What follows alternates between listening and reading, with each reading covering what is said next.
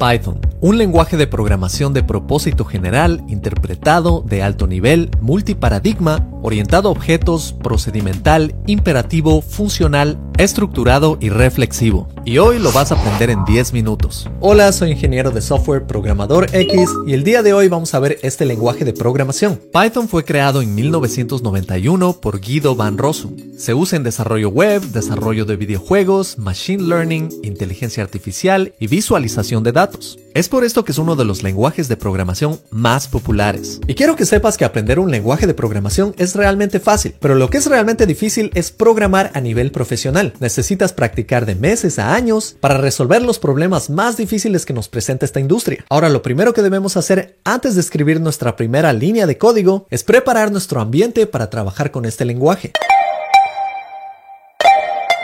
Para esto vamos a bajar un editor de texto y el más común hoy en día es VS Code. Puedes bajar VS Code de la dirección code.visualstudio.com. Una vez instalado, necesitamos instalar nuestro ambiente que nos permita correr este lenguaje de programación. Para correr Python en tu computador puedes bajar la última versión desde python.org y puedes revisar si se instaló correctamente yendo a la terminal y escribiendo Python 3 versión. Esto debe darte tu versión de Python.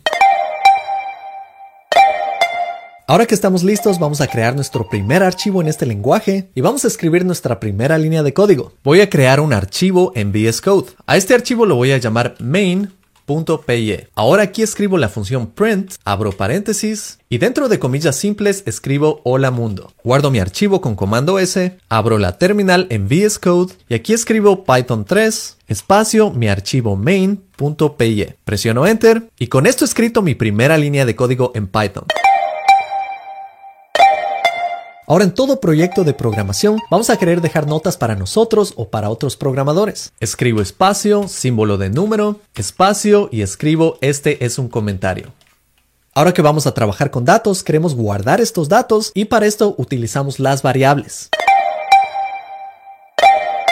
Los tipos de datos más comunes que solemos guardar en variables son texto, números enteros y decimales, valores de verdadero o falso que también se los conoce como booleanos, listas o arrays y también mapas, objetos o diccionarios. Voy a escribir el nombre de mi variable, en este caso es libro, escribo espacio, pongo igual, pongo espacio y entre comillas simples voy a escribir el texto el programador pragmático. Y así he asignado este texto a mi variable. Ahora también puedo guardar números sin comillas simples Puedo guardar números decimales, puedo guardar booleanos utilizando las palabras claves true o false. También tenemos estructuras de datos que son un poco más complejas. Por ejemplo, las listas nos permiten guardar muchos tipos de datos de forma ordenada. Y puedo acceder a cada elemento de esta lista utilizando índices. Por ejemplo, escribo números, abro corchetes y aquí accedo al índice 0. Si deseo imprimir este valor, escribo print e incluyo este valor entre paréntesis. Al correr mi código veo 23. También puedo tener una lista de textos o una lista de datos mixtos. Y también tenemos los mapas, objetos o diccionarios y estos nos permiten acceder muy rápido a una propiedad tan solo utilizando una llave. Escribo la variable jugadores, espacio, igual, espacio, abro llaves y puedo escribir los valores en una línea o en muchas líneas. En este caso presiono Enter, creo una propiedad o llave, en este caso el número 10, dos puntos, entre comillas simples, el texto Messi. Añado una coma para indicar más elementos y en la siguiente línea escribo 7, dos puntos, el texto Cristiano Ronaldo. Ahora para acceder a uno de estos valores, escribo mi variable jugadores, abro corchetes, y utilizo la llave 7. Para imprimir este valor utilizo print y al correr mi código puedo ver Cristiano Ronaldo. Claro que también puedo tener un diccionario que mapea texto a texto, textualistas y cualquier otro tipo. Ahora también tenemos constantes. Estas son muy similares a las variables, con la diferencia de que su valor no puede ser cambiado. Escribo pi, que es un valor que no va a cambiar, espacio, igual, espacio, y escribo el valor de pi, 3.14. También tenemos operadores. Los operadores son símbolos que nos permiten realizar operaciones. Por ejemplo, tenemos operadores aritméticos que nos permiten sumar, restar, dividir, multiplicar. Y aquí voy a escribir la operación de sumar escribiendo 1 espacio más espacio 1. También podemos restar, multiplicar y dividir con estos símbolos. Al correr el código podemos ver los resultados. Tenemos operadores comparativos que nos permiten comparar un valor con otro. Vamos a imprimir 4 es igual con 2 iguales a 4. Esto nos da como respuesta verdadero. Al comparar 4 con el texto 4 tenemos falso, Podemos ver si 4 es diferente a 5, que en este caso es verdadero. Podemos ver si 4 es menor que 5, que es verdadero. Y podemos ver si 4 es mayor o igual a 5, que es falso. También podemos utilizar el operador de identidad is que nos dice si es que una variable es exactamente la misma en la memoria. Y tenemos operadores lógicos que debes haberlos visto en tu clase de lógica. Puedo utilizar la palabra AND, en donde verdadero y verdadero es verdadero, verdadero y falso es falso, falso y verdadero es falso, y falso y falso es falso. Ahora con el operador OR, Vemos que verdadero o verdadero es verdadero, verdadero o falso es verdadero, falso o verdadero es verdadero y falso o falso es falso. Esto va a ser bastante útil en los condicionales.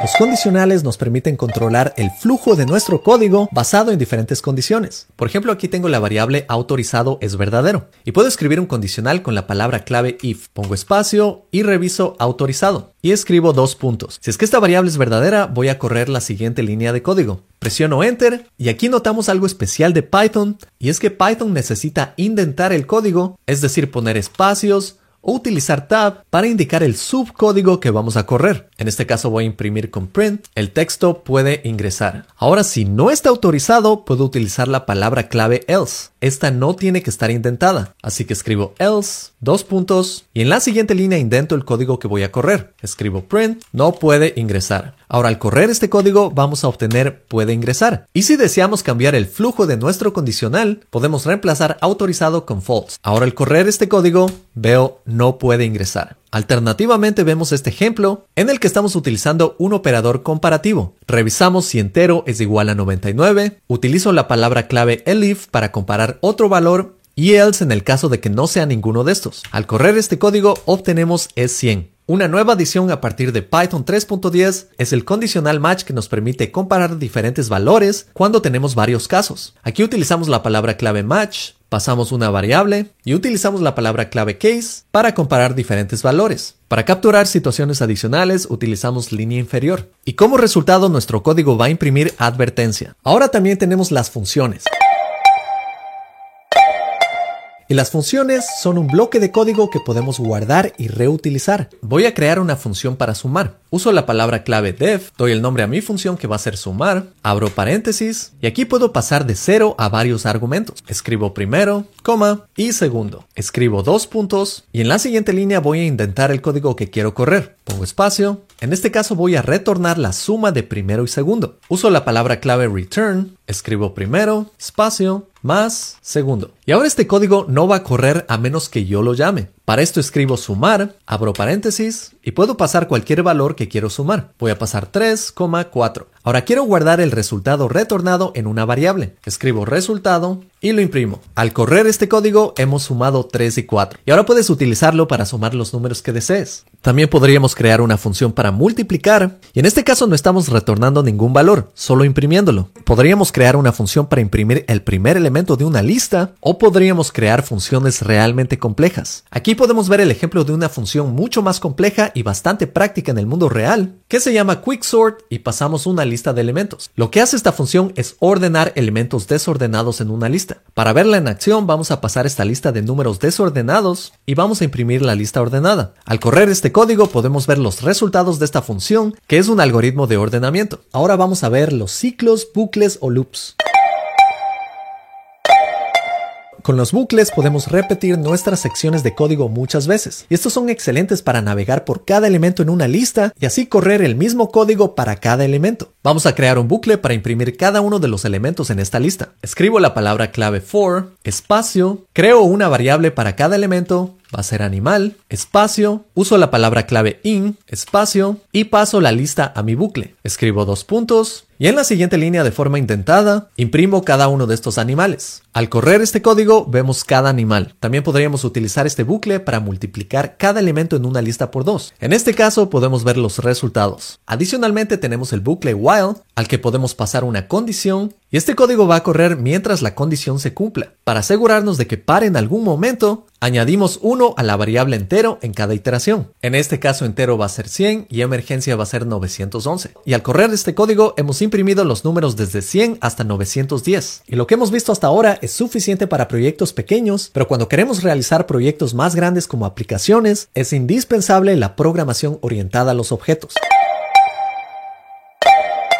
La idea aquí es tomar cualquier concepto del mundo real y transformarlo a código, en donde todo se convierte en un objeto. Aquí puedes ver que tengo el diccionario JavaScript, que tiene la propiedad de nombre con el texto JavaScript y la propiedad de año con el número 1995. Ahora voy a crear una función que imprima esto de manera más legible. Escribo def, descripción, dos puntos. En la siguiente línea voy a imprimir. Entre llaves simples escribo el símbolo de porcentaje S y este es un valor que voy a poder reemplazar. Escribo fue creado en y una vez más escribo porcentaje S. Pongo espacio, símbolo de porcentaje y entre paréntesis voy a poner los valores que quiero reemplazar. En este caso escribo JavaScript y obtengo la propiedad nombre. Escribo coma y ahora obtengo el año. Ahora quiero correr esta función. Y al correr mi código puedo ver JavaScript fue creado en 1995. Ahora quiero hacer lo mismo para HTML y CSS, pero eso puede requerir mucho código. Para esto voy a utilizar clases.